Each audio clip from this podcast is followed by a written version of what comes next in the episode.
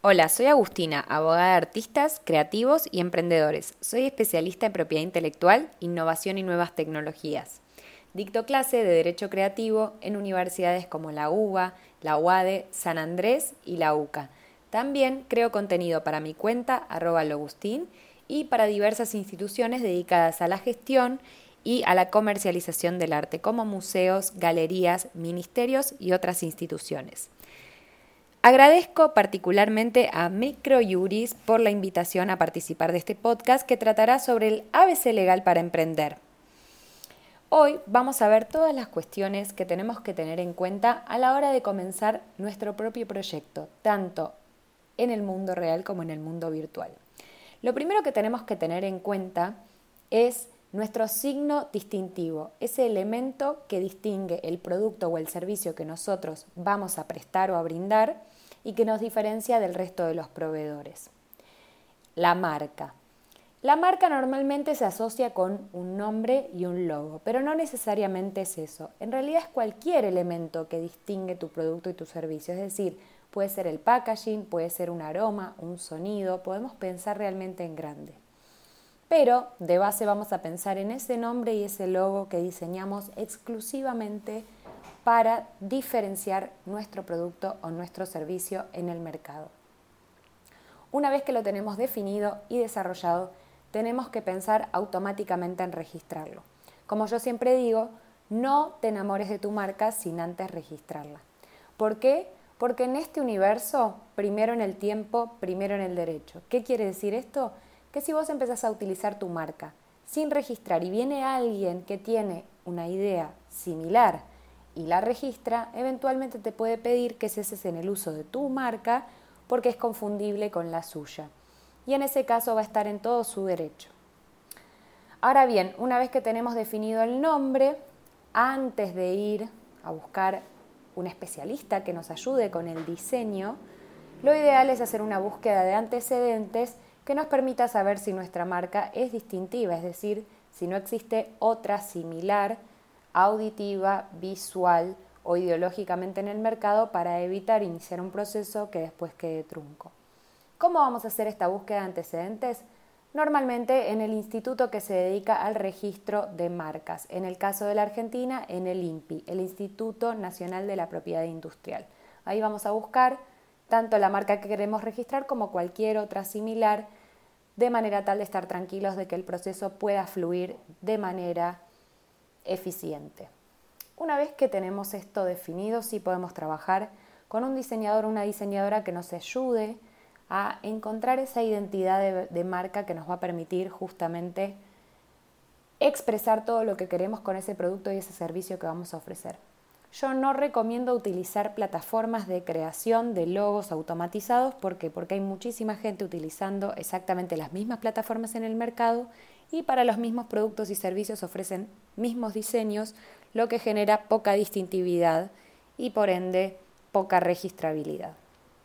Una vez que pensamos y registramos la marca, el siguiente paso va, a ser pensar en el registro del dominio web, que básicamente es ese domicilio en Internet que va a tener nuestra marca, en donde eventualmente vamos a anclar nuestra página web o nuestra tienda online. Actualmente es muy fácil conseguir el .com.ar. En Argentina se puede gestionar a través de la página nic.ar y actualmente el costo ronda los 270-300 pesos por registro anual de dominio. Esto nos va a permitir el día que nosotros querramos tener efectivizada nuestra página web, poder utilizarla y que sea consecuente con la marca y que no tengamos que salir a buscar un dominio que no se asocie directamente con la misma. Una vez que ya tenemos ese universo definido, vamos a salir a crear contenido. Ahí tenemos que identificar si lo que vamos a hacer es comercializar producto o comercializar servicio. En el caso de que vayamos a comercializar producto, tenemos que considerar que si el producto es un producto diseñado por nosotros y tiene valor estético, artístico, creativo y ornamental, lo vamos a poder proteger con modelos o diseños industriales. Es decir, si te dedicas, por ejemplo, a diseñar objetos para el hogar, muebles, joyas, tazas, cuadros o cualquier elemento que te parezca atractivo y que puedas darle tu impronta, lo vas a poder proteger. Incluso si diseñas ilustraciones para luego ser impresas en textiles, es decir, patterns, también lo vas a poder registrar. Por otro lado, si lo que vas a hacer es comercializar productos ajenos, en ese caso no vas a tener la potestad de registrar ese producto como titular y en el caso de que efectivamente sea un producto registrado, es conveniente utilizar un convenio de licencia para la comercialización. En el caso de que sea un producto ordinario y que no tenga protección de ese estilo, lo que vas a hacer es registrar tu marca en la clase 35 que tiene que ver justamente con la comercialización de productos en general. Si tu caso es la comercialización de servicios, y en el caso de comercialización de productos también, pero puntualmente en el de servicios, el foco va a estar puesto en la creación de contenido para la venta de ese servicio. ¿Qué significa esto? En la creación de fotos, de videos, de ebooks, de libros, de cursos que te van a permitir justamente darle difusión a ese servicio que vos brindas. En ese caso es muy importante proteger tu creatividad. En primer lugar, yo siempre recomiendo que trabajen con creativos y artistas que diseñan específicamente para ustedes en el caso de que ustedes no lo puedan hacer directamente. El ideal muchas veces es producir nuestro propio contenido porque de esa manera estamos seguros de que es original. Pero, en segundo lugar, propongo que trabajen con especialistas porque eso les va a dar una impronta especial. Para el caso de que esa posibilidad, por cualquier razón, no esté habilitada en ese momento, tienen un montón de bancos de contenido gratuito que pueden ser fotos, pueden ser videos, pueden ser tipografías, pueden ser ilustraciones, pueden ser vectores, pueden ser lo que ustedes necesiten para poder crear contenido de calidad y en la legalidad. Una vez que empiecen a crear productos con valor agregado, como pueden ser un libro, como puede ser un conjunto de fotografías, un curso, un video o cualquier elemento que ustedes vayan a utilizar, ya sea en el ámbito analógico o en el ámbito digital, es importante que lo protejan.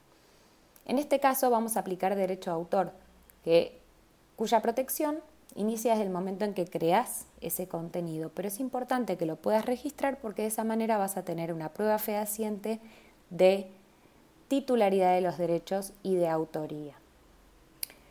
Para el caso de que tu producto o tu servicio sea muy innovador y solucione un problema técnico que existe de una manera novedosa y que tenga aplicación industrial, vas a poder acceder a la posibilidad de registrar tu producto como modelo de utilidad o a patentarlo. Seguramente escuchaste esta frase y normalmente se utiliza vinculada a las marcas, pero no es así. Las patentes se aplican a un objeto o a un procedimiento un aparato que fabrica ese objeto y que tiene que cumplir estos requisitos, novedad, actividad inventiva y aplicación industrial. El modelo de utilidad es una patente más pequeña, más sencilla, pero igualmente válida.